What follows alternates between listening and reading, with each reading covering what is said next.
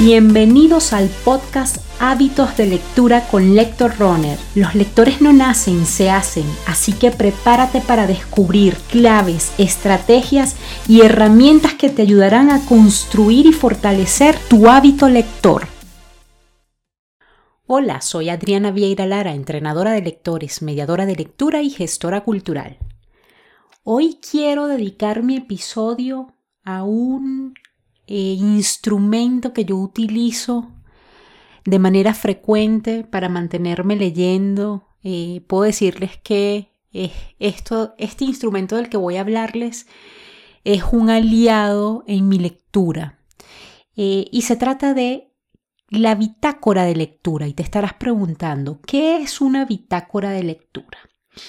Y mira, te cuento que uno de los aspectos que yo considero clave para tener presente la lectura en nuestra cotidianidad es precisamente llevar un diario o una bitácora de lectura. ¿Por qué? Porque de alguna manera registrar la actividad de lectura nos va a permitir ir monitoreando esos altos y bajos que vamos teniendo en nuestro recorrido lector y al final del año es muy probable que estemos en la capacidad de evaluar de manera objetiva, de ver de manera objetiva, de valorar cómo ha sido ese desempeño lector.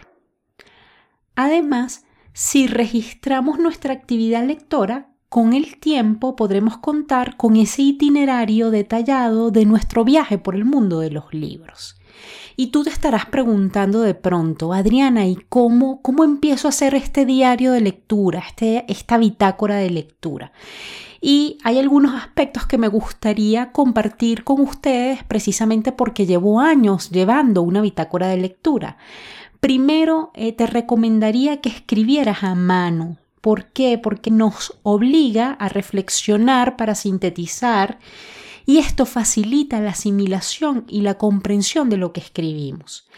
Eh, yo te recomendaría hacerlo a mano, escribir en lápiz, escribir con tu lapicero, eh, llevar esta bitácora de la manera más natural posible.